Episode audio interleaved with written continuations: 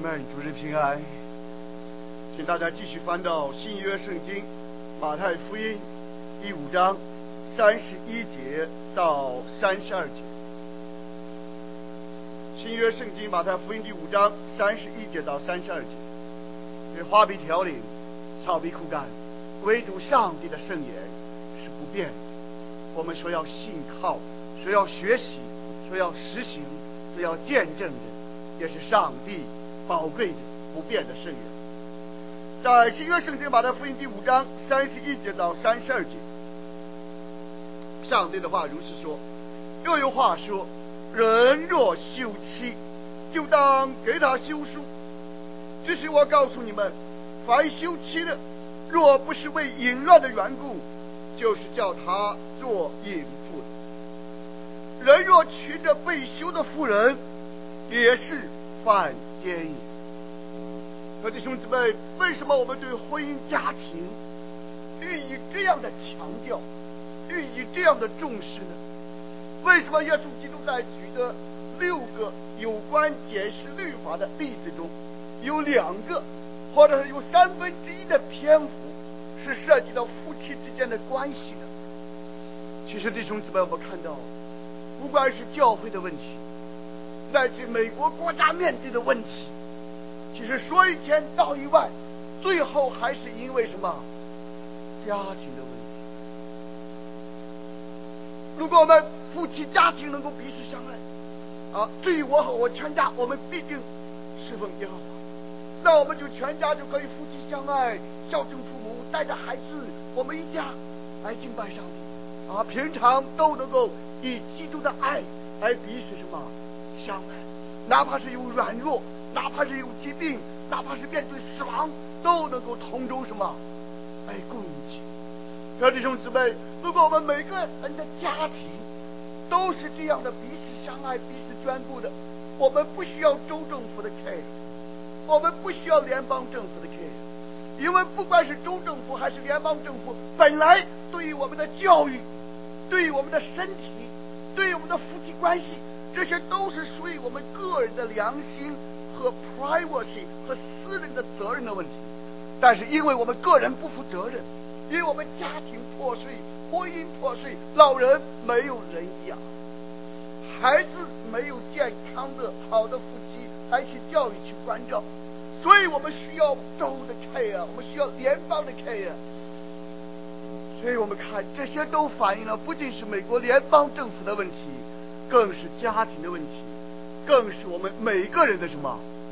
问题，正是因为我们每个人不能够解决、不能够面对我们的问题，正是因为我们的家庭婚姻没有发挥其当有的功用和责任，所以我们都要去找政府，都要去找国家。弟兄姊妹想一想，不管是在大陆还是在台湾，还是在美国，如果我们个人出了问题，我们都去找找国家，都去找联邦政府。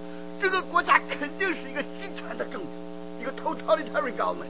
他要管，他要管你的吃喝拉撒睡，管你的住房，管你的健康，管你的怀孕，管你的埋葬，是从子宫到坟墓，他是无所不渗透、无所不管。为什么呢？因为个人丧失了自己的人格，个人丧失了自己的责任，只想伸手什么要钱，只想伸手接受别人的 care，但是却从来不 care 自己的责任。却从来不 care 自己的家庭，那就会有人，我们就会期待，也会有人狂妄的宣称或者试图扮演一种救世主的什么救世。所以说，我们要回到圣经，美国的政府、大陆的政府、台湾的政府、全世界各个国家的政府都在不断的膨胀，都在不断的扩大开支，都在不断的提高税收。如果要按这个趋势走下去，然后中产阶级阶层不断在缩小，然后老百姓的责任、老百姓的自由越来越什么缩小，政府也会哪怕多么大的政府、多么稳定、多么富裕的，都会走向破产。二十一世纪非常奇怪、非常可怕的是，很多国家走向破产，冰岛曾经走向破产，啊，希腊曾经走向什么来破产。今天美国政府的可怕的赤字，我们如果按照这个趋势走下去，也会走向什么来破产。各位弟兄姊妹，但是圣经中强调的，我们首先不是说要改变联邦政府，首先更不是发动暴力革命，首先是从我们个人做起，从我们的婚姻家庭什么做起。好，我们祷告，求主怜悯我们。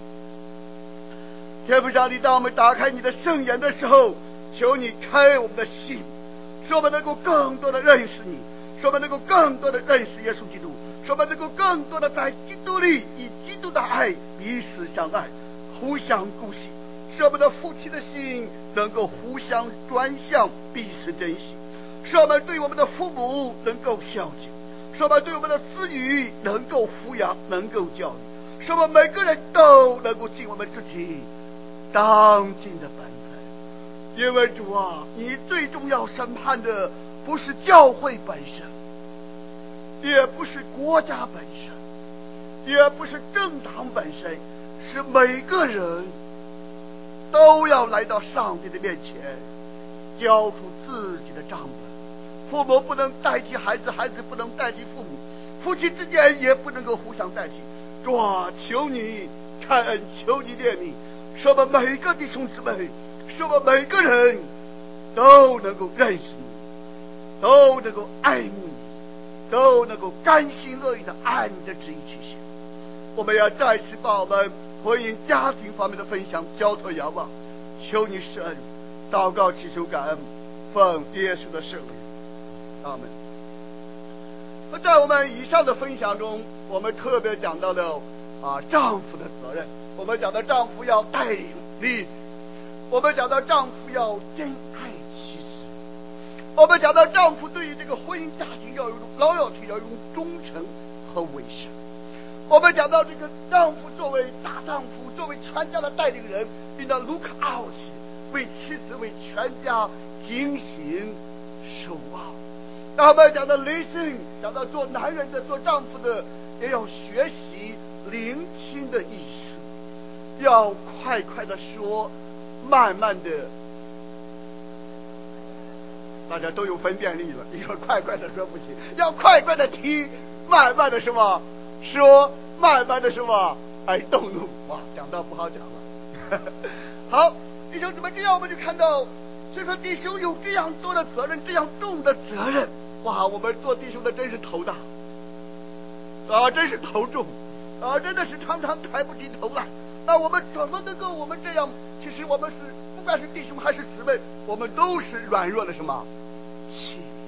所以说我们需要呼求主，我们需要弟兄姊妹夫妻之间彼此互相的配搭，互相的体恤。夫妻作为一个团队，作为一个最基本的团队，才能够完成上帝赐给我们的。啊，爱的使命。那今天我们看到主的恩典，我们就开始讲啊妻子的爱责任。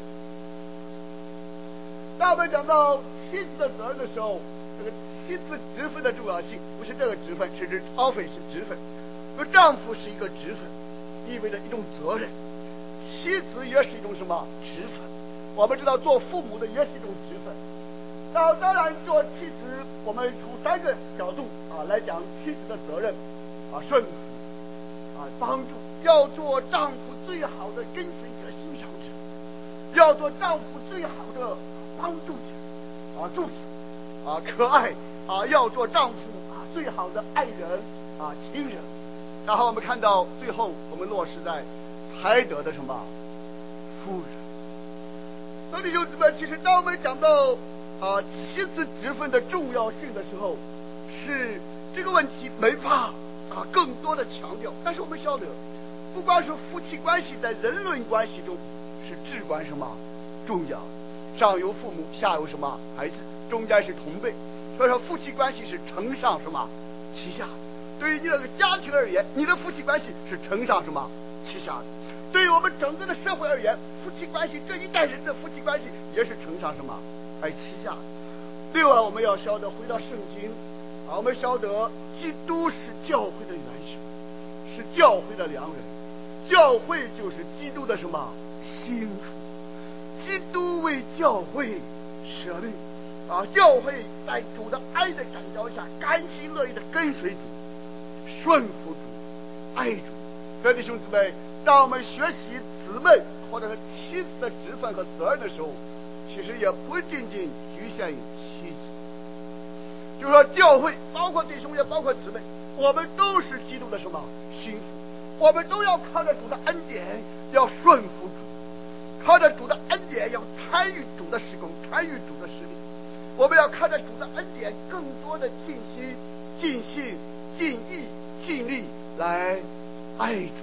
这是不光是姊妹的责任，妻子的责任，也是每个弟兄都当尽的爱的什么责任。所以，当我们讲到妻子的重要性的时候，我们看到箴言啊，箴言教导我们如何行事为人有智慧。我们看到作为妻子，他的职分、他的地位、他的功用，在圣经上的强调达到了何等程度？那箴言十四章第一节说：“智慧妇人建造家室，和愚妄妇人亲手什么拆毁。”和我们弟兄有没有关系？我们弟兄都放松了啊！我原来完完全全都是老婆的事，不管是这个方面，哎，讲妻子责任的时候，妻子的责任就是非常重要的。真正有智慧的妇人是要建立自己的什么家庭？但是如果我们不认识上帝，不爱上帝，没有爱人体恤的心，一味的任意什么妄为，哪怕你已经结婚了。哪怕你已经有工作、有房子、有孩子，但是最后也会鸡飞蛋打啊，然后鱼死什么网破啊，也就圣经说是亲手什么拆毁。然后我们看到在箴言第三十一章十节到十二节，讲到说才德的妇人谁能得着？她的价值远胜过什么珍珠？她丈夫心里依靠她，并不缺少利益。她一生是丈夫有益。无损。那。当我们讲到妻子的职分，当我们讲到妻子对自己的丈夫的顺服的时候，那很多不明白圣经的人，往往认为哦，王牧师，你这样讲圣经，那么圣经上的妻子、圣经上的女人都是小鸟依人性的，是否都是非常的啊有依赖性的？是否都是啊都是仅仅啊甜言蜜语就可以了？不是的。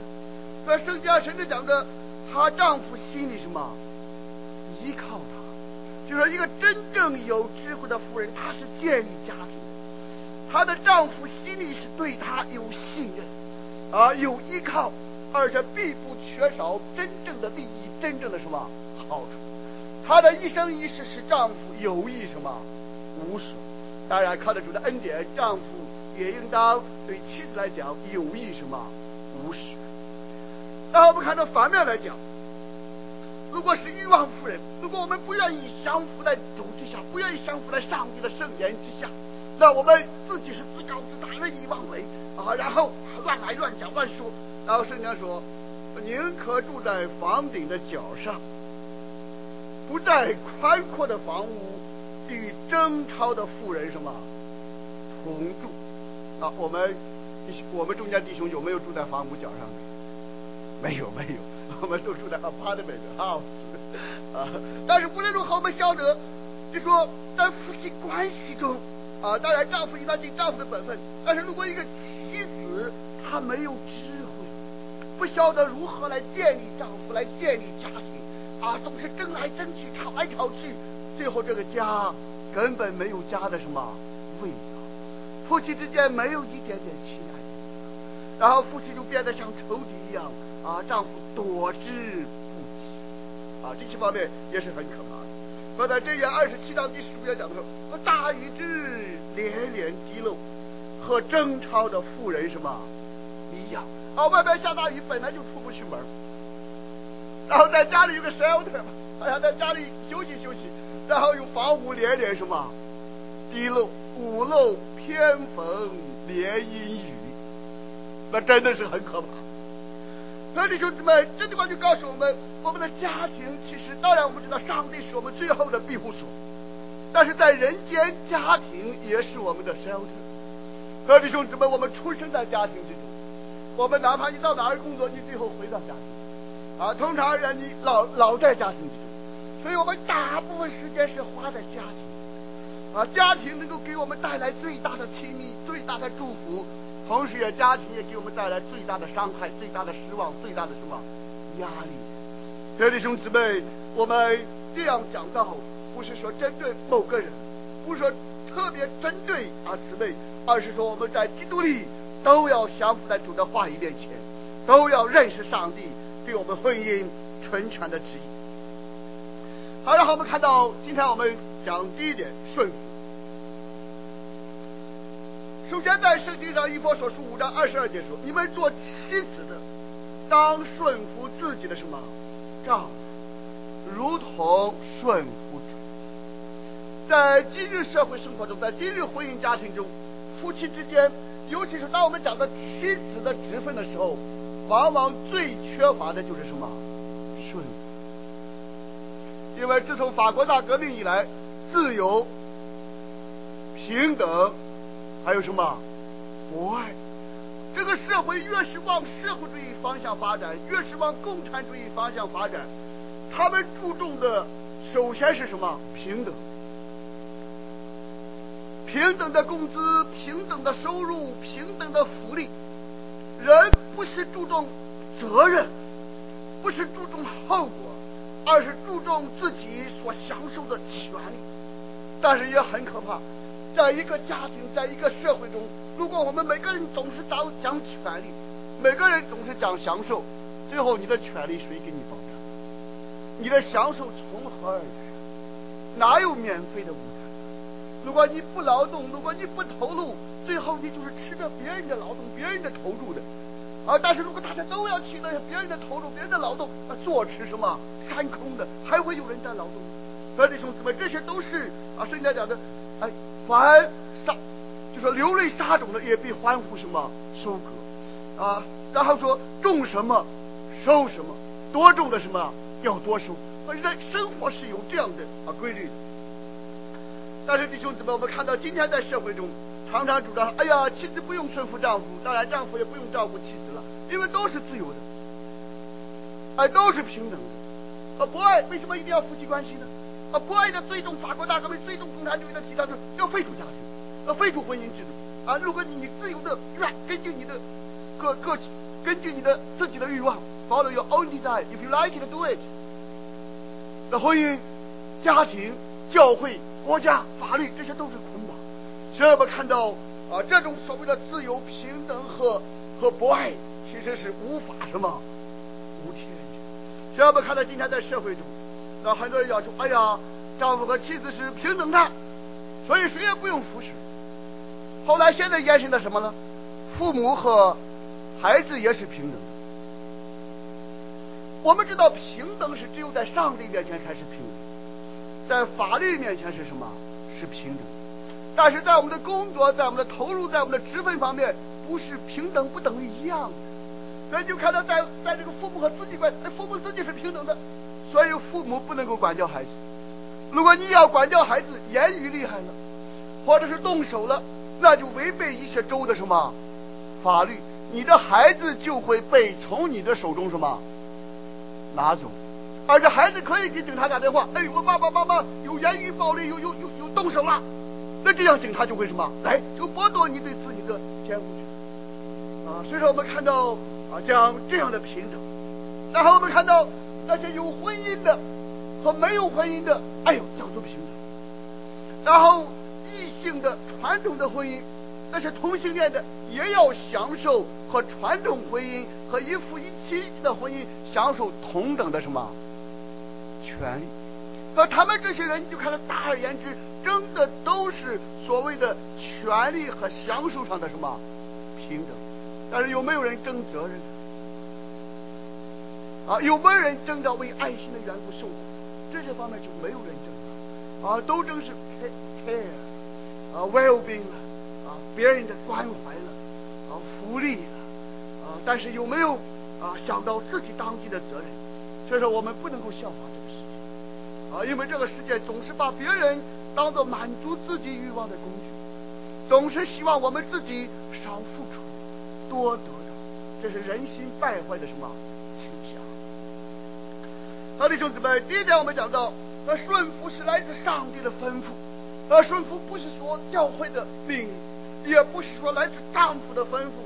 然后圣经上亲自说，你们做妻子的当顺服自己的什么丈夫，如同顺服主。那我们看到，呃，顺服，顺服是指自愿服从指定的什么权威。那我们晓得一些 liberal，一些自由派的人，他们首先讲的是自由，自由。但是真正 conservative，what is conservatism？保守主义是什么？保守主义首先强调的是 order，秩序，哪怕是你的自由，ordered liberty，就是说你的自由本身也是有秩序的什么自由，不是乱来的、犯罪的、害人的什么自由啊。所以说，虽然我们生活在一个美国一个自由的国家，但是我们晓得这个自由是以 order 为什么为前提，因为没有秩序，因为没有标准，没有原则。那人怎么会各就各位，各尽其职，各得其所？啊，最好就是一片混乱，或者是国家权力一化，一直什么独大啊，没有别的选择。那弟兄姊妹，顺服是指我们自愿服从指定的权威。这个方面，我是信主以后还学到这样的功课，因为我们知道在大陆，如果你要接受马克思主义教育，顺服不顺服啊？东风吹，战鼓擂，这个世界谁怕谁呀、谁服谁呀、谁也不服谁啊！不是不是东风压倒西风，就是西风压倒东风，可以压服，但是不可以什么顺服。所以我们有压服的概念，官大一级什么压死啊！有些妻子也服从丈夫，为什么呢？没有工作，或者工资不高，或者是地位不高，然后不不得不什么，不得不服。而这些所谓的顺服，其实都是压服，都是一种暴力，及一种强权，及一种外在的环境，是人在房檐下不得不什么低头。但是我们中国社会中、中国文化中缺乏真正的甘心乐意、无怨无悔的一个顺服的什么概念啊？这个方面我有一个极大的啊震动。我一开始信主的时候啊，是一个澳大利亚的一个弟兄。当然，他也在香港做商经经商，啊，他的老板是一个啊，其实他也是很大的生意的，但是他他的老板还是一个瑞士，啊，也是一个很大的公司。哎，我就看到，当当这个弟兄跟他的老板说话的时候，哇，他真的是很温柔，很甘心乐意，啊，那么坦诚，啊，不像是我们很多这个异教文化中，啊，想方设法的琢磨领导人的意思啊，啊，坑蒙拐骗了。就说那个那个顺服是甘心的、乐意的，而且他的老板对他也是非常什么，哎，尊重的。所以我们看到这样的一个平等且顺服的关系，不是因为压力，不是因为你想得到对方的好处，就装作是顺服的什么样子，但是心里你秒视他，心里你甚至想伤害他，想通过你这种表面的顺服的样子来得到你不当得到的什么。利益，这些都不是真正的顺服，这些是诡诈，这些是暴力的欺压。但是圣家讲的顺服是自愿顺服指定的什么权威，哎，这是非常非常重要的。然后弟兄姊妹，我们看到，而顺服是一种心态，是一种意志的抉择，不是我们天生的倾向。其实我们人天生下来，我们就是不服。然后圣经讲的说，人生和自然人生来的人和不服神的律法也是什么？不能服。他们明明知道审判你行这样事的人是当死的，但是他们不仅自己去行，也喜欢别人一同什么？去行。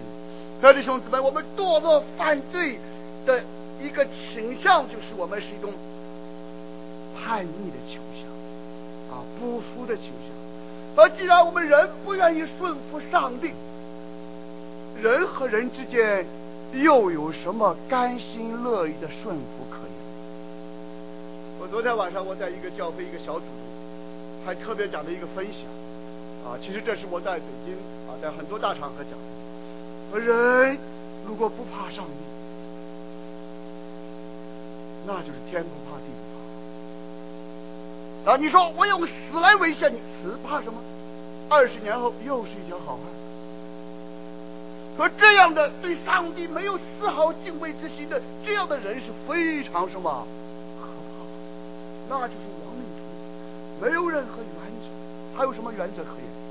没有任何原则可言啊！也许表面上哎呀说好啊，说坏呀、但是一看不到人的时候，一你比他软弱的时候，一你伤露出你受伤的地方的时候，他就会伤害你，他就不晓得他做什么，因为他不怕谁啊？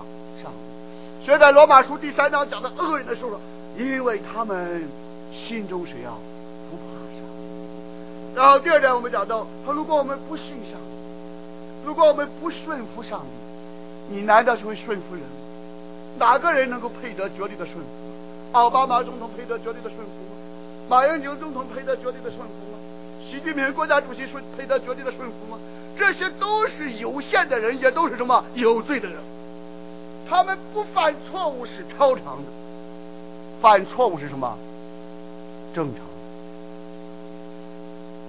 而国家政权就像原来小布什一样，国家政权就是把权力、把执政者这个野兽要关在笼子里，使他不能够滥用权力，使他不能够随意吞吃老百姓的利益。亲爱的弟兄姊妹，这样我们就晓得，我们对人的顺服是建立在对上帝顺服的什么哎基础上。我们对人的尊重是建立在对上帝的敬畏的什么基础上？甚至我们对人的爱也是建立在对上帝的爱的什么基础上？在耶稣基督总结整个圣经的时候啊，两条诫命：尽心、尽心、尽意、尽力爱上帝。其实也是相仿，就是爱人什么如己。如果我们不爱那全然可爱的上帝，不爱的用爱来扶庇我们。用爱来吸引我们、拯救我们的上帝，在人间你能够找到完美的爱的对象，你自己也不是完美的爱的什么对象。而只有当我们爱上帝、敬畏上帝、顺服上帝的时候，我们能够在基督里彼此相爱，在基督里彼此尊重，在基督里彼此什么顺服。那弟兄姊妹，虽然我们讲的是夫妻之间的关系，但是夫妻之间的关系还要回到耶稣基督。夫妻之间的关系不是在你技巧上的突破，啊，说话的艺术了，啊，沟通的艺术了，做事怎么配合了，啊，夫妻之间行房怎么提高了，这些方面也许是非常重要的，但是这些从来不是根本性的，最根本性的还是回到我们在基督里与上帝的什么关系。各位弟兄姊妹，当我们讲到啊妻子的职分的时候，我们首先讲到顺服，教会作为基督的心腹。我们对上帝首先的爱的回应，也是顺服。主啊，我在这里，求你差遣我，求你向我说话。你的仆人愿意什么？聆听。上帝给我们的呼召也是：以色列啊，你要什么？听。我们要听，就是要顺。各位弟兄姊妹啊，今天因为我们还有圣餐，我们只能讲到这一点，请大家反复的思考。不光是作为妻子。我们有责任、有本分，要顺服自己的丈夫。我们弟兄姊妹都有责任、都有本分，来顺服上帝，顺服上帝的圣言。好，我们祷告。天父上帝，我们向你献上感恩和赞美，信靠顺服，此外别无全无，因为唯独你是上帝。唯独你所赐给我们的圣言，不管是律法还是福音，都是圣洁的，都是公义的，都是良善的，都是对我们有益处。当我们按照你的圣言顺服你的圣言去行的时候，我们就得蒙你的祝福。尤其是我们在基督里，我们得到的是眼睛不曾看见，心思所不曾想到的莫大的祝福，莫大的恩典。主求你加添我们的顺服，加添我们的信心。使我们更加的认识你，更加的爱慕你，更加的按你的旨意去行。不管是我们做姊妹的，还是我们做丈夫的；不管是我们做父母的，还是我们做孩子的，主求你都赐给我们在基督里彼此顺服，在基督里彼此相爱的心志。祷告祈求感恩，奉耶稣的圣名，阿门。